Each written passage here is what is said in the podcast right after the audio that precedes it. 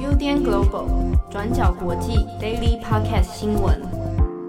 欢迎收听 UDN Global 转角国际 Daily Podcast 新闻。我是编辑佳琪，我是编辑惠仪。今天是一月二十一号，星期四。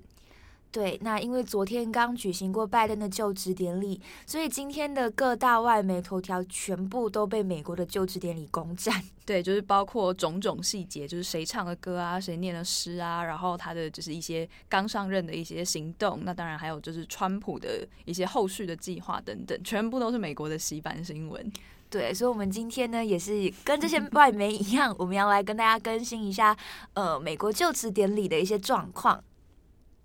那美国的就职典礼呢，已经在美国时间一月二十号的时候正式完成了。拜登跟贺锦丽就正式成为了美国第四十六任总统跟副总统。七十八岁的拜登呢，现在是美国史上年龄最大的总统。那贺锦丽也是美国史上第一位女性副总统，同时也是第一位非裔和亚裔副总统。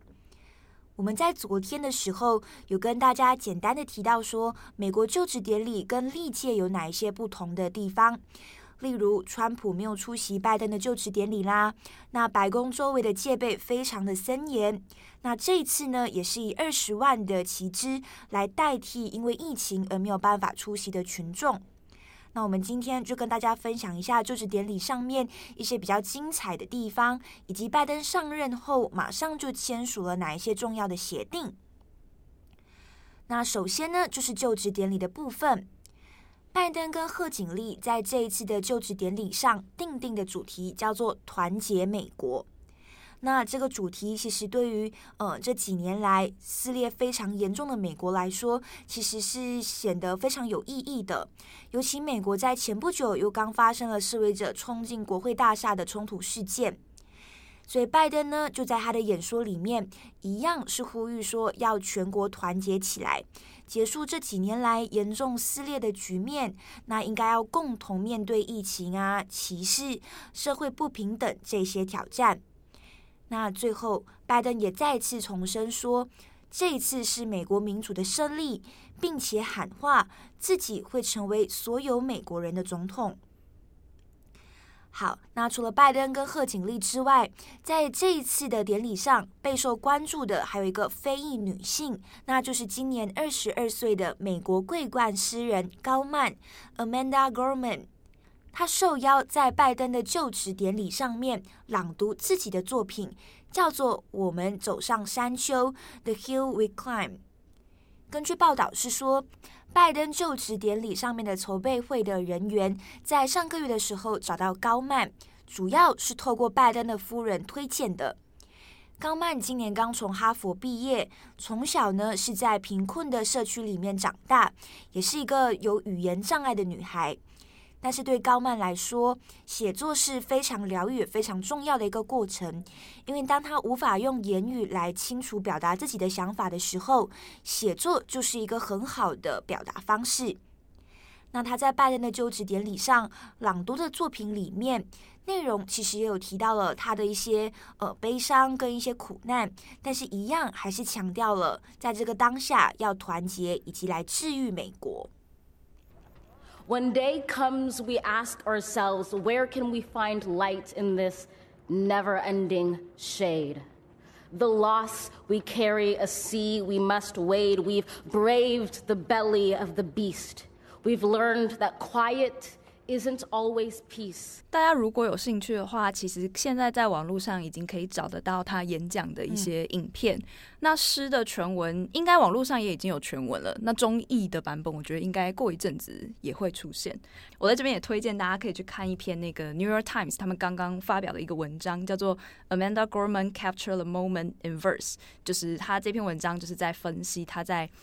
《The Hill We Climb》里面就是提到的一些。诗诗的内容的分析啦，然后这篇文章它其实就有讲到说，在《The Hill We Climb》里面的这个诗里面描述的美国，它不是一个很强大又很伟大的国家，因为一般我们会期望说，在就职典礼上要听到诗人朗诵，要可能我们会以为是一些比较正面或者是很伟大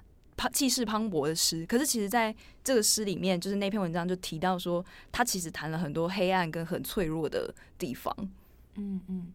那主要也是筹备拜登就职典礼的这一些人员，找到高曼的时候，也有特别提到说，基本上对于他要写的主题没有太大的限制，嗯，但也有特别说不用去调侃，就是川普或者是类似，哦，对对对，不用特别去提到这件事情。对，像他诗里面还有提到说，就是因为他每一天都要写几行诗，然后大概在一月六号写到这首诗的一半，那那个时候刚好就是川普的支持者就是冲进国会大厦这个部分，所以他在里面也加了好几句，就是跟末日景观有关的一些描写的诗。然后他里面还有提到说，虽然民主会很常因为各种原因而被推迟，但是民主是不会被击败的。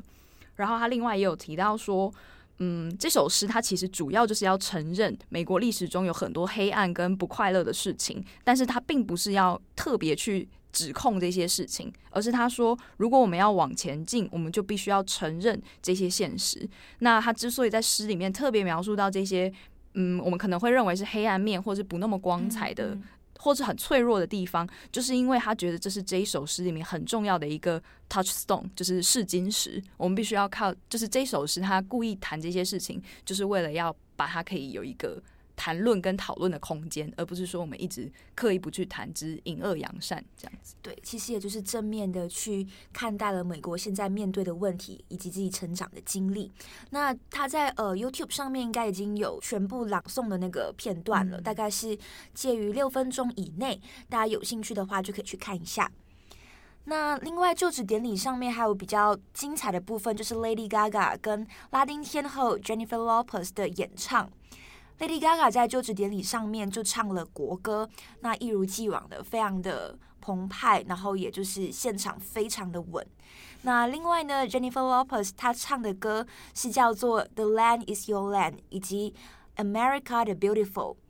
那简单提一下，《The Land Is Your Land》这首歌是由美国的民谣之父叫做 Woody Guthrie 创作的。那这首歌创作的背景大概是在一九四零年代的美国。在那个时候的美国，一样也是处在一个非常分裂，然后经济也不好的一个年代。这首歌在这样子的背景下面诞生，到后来就成为了，呃，算是被誉为美国地下的国歌。主要也是因为这首歌的歌词非常的简单，那几乎每一个人都知道可以怎么唱。比较特别的事情是，呃，Jennifer Lopez 在唱这首歌唱到后面比较激动之处的时候，突然用西班牙语说了一段话。那这段话的大意是说，上帝之下的一个国家是不可分割的。那所有的人都享有自由跟正义。这个片段就是流出来之后，其实许多网友就是说，诶，很惊叹，然后也很好听。另一方面也是说，你在美国的就职典礼上面用西班牙文来发声，好像也是另外一种就是特别的呈现方式。好，那我们前面刚刚提到了关于在就职典礼当天的一些表演还有演说，那接下来我们要来看到的是在就职日当天，拜登跟他的团队所做的一些行政命令的内容。那我们知道说，在拜登他在二十号，也就是就职日当天的时候，就已经签署了十七项，包括行政命令、备忘录还有指令在内的措施，当做是他的拜登上任的新政。那其中呢，就包括逆转川普任期的时候所做的一些国际合作的决策，像是说在环境方面的，就是包括说将会重新加入巴黎气候协定。那另外也会因为考量到环境与原住民的议题关系，也将会撤回美国跟加拿大过去合作的一个输油管道扩张的计划。那至于在防疫方面呢，拜登也提出了几个措施，像是说会重新加入 WHO。那另外也有在内政方面是一个关于一百天的口罩计划。那这个计划呢，就是希望美国的民众可以在外都戴上口罩长达一百天。那另外，在联邦政府的建筑内也必须要佩戴口罩，保持社交距离等等。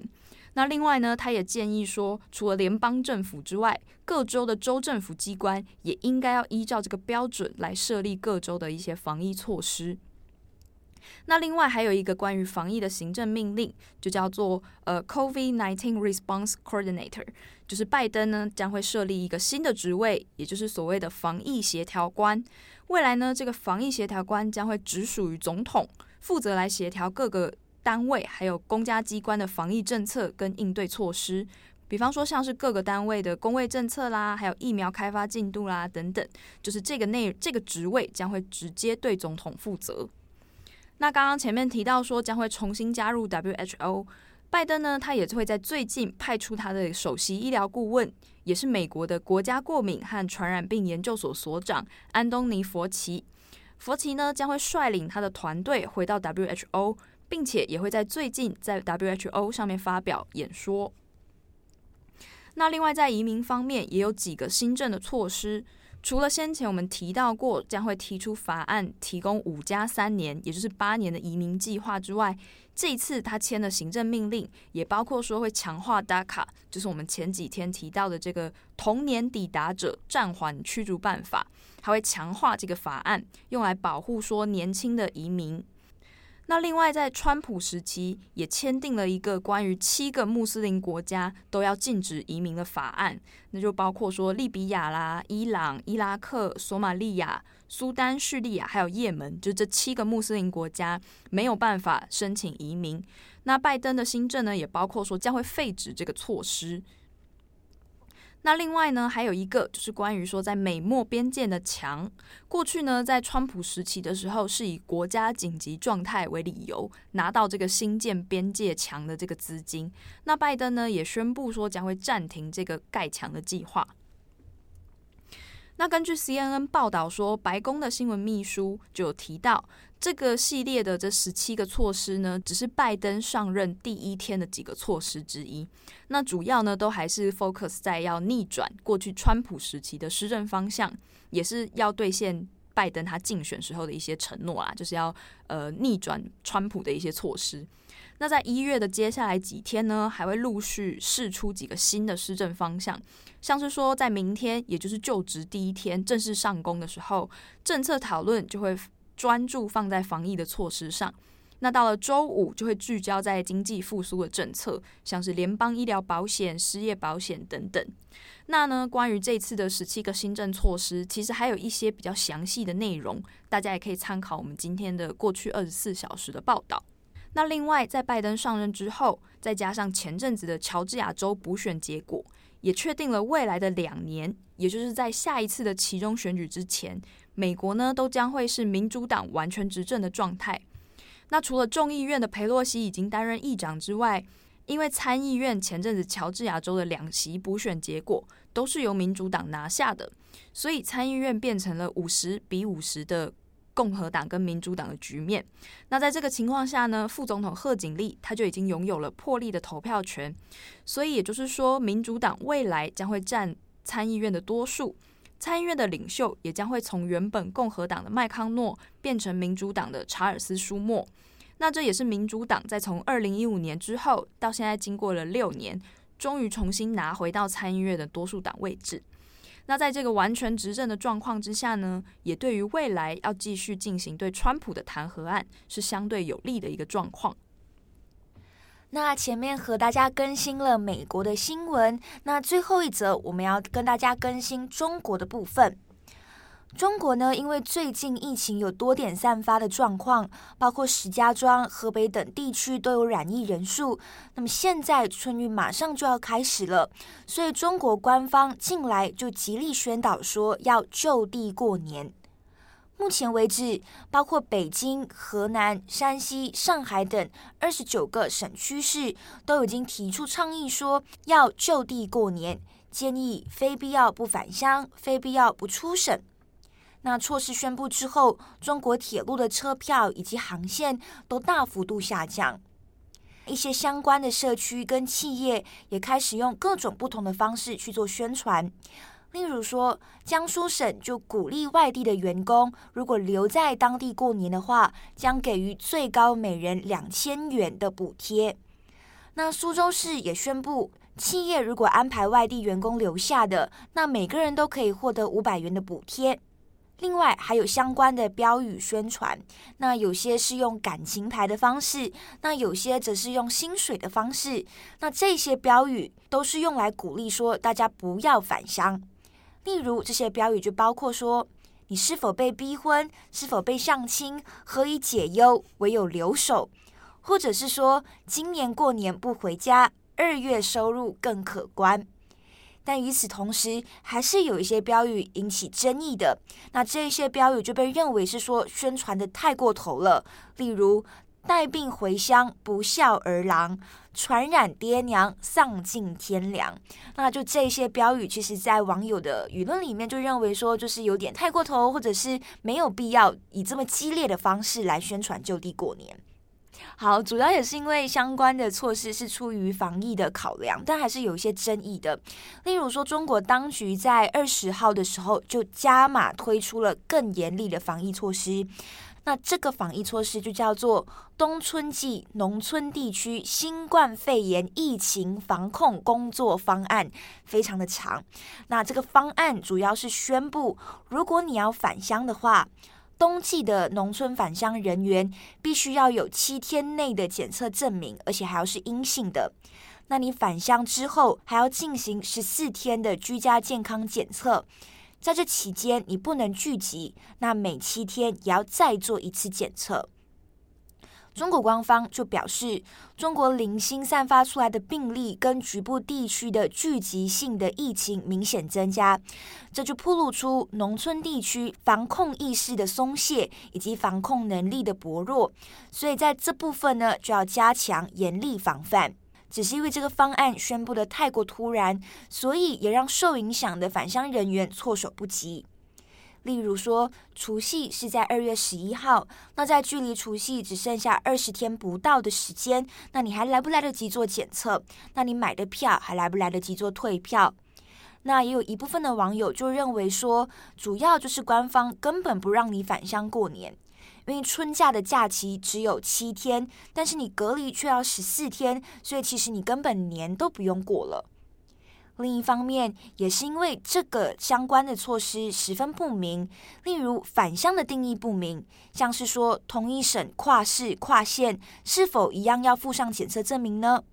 那政策的使用期间范围到底是怎么样，也没有说清楚。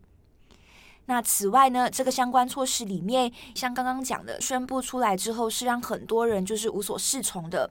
猜测可能有一部分原因也是因为去年因为疫情的关系，很多人都没有办法过一个好年，甚至很多人都没有办法跟亲人见面。那你原本寄望说今年状况好转了，可以回家过年了，现在又发生这样子的状况，所以。还不确定，目前接下来会有多少人是决定返乡？那有些人多少是决定呃就地过年的？那这个部分呢，一样还是要再持续观望一下。好，那以上就是今天的几则新闻。就是刚刚你讲到那个，就是过年的时候要禁止，就尽量劝阻大家不要回家，所以有一些那个 标语，我觉得听到有几个蛮有感。有一个是在讲那个。回家会被逼婚，所以干脆不要回家。对，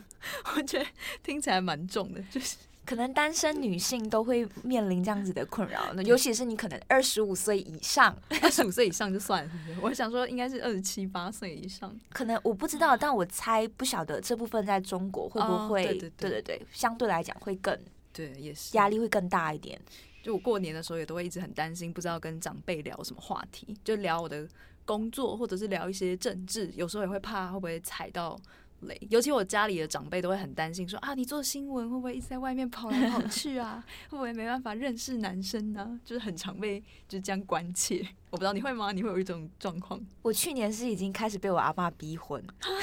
因为。排在我之上的他的孙子，嗯、就是孙子孙你们都结婚了，然后下一个就到我了。哦，是这样，所以大家就会很担心你，就是你有那个压力在。也只有我阿嬷，因为我阿嬷就是保持着，就是她现在最大的寄托，也就是身边的孙子或者身边的孩子。对啊，对啊。嗯、然后，因为她也九十岁了，嗯，好好笑。她去年就很生气的，欸、对，阿嬷这应该是抱祖孙曾孙曾孙，对对对，当阿祖。他去年就深切的握着我的手，跟我说：“就是今年了，就是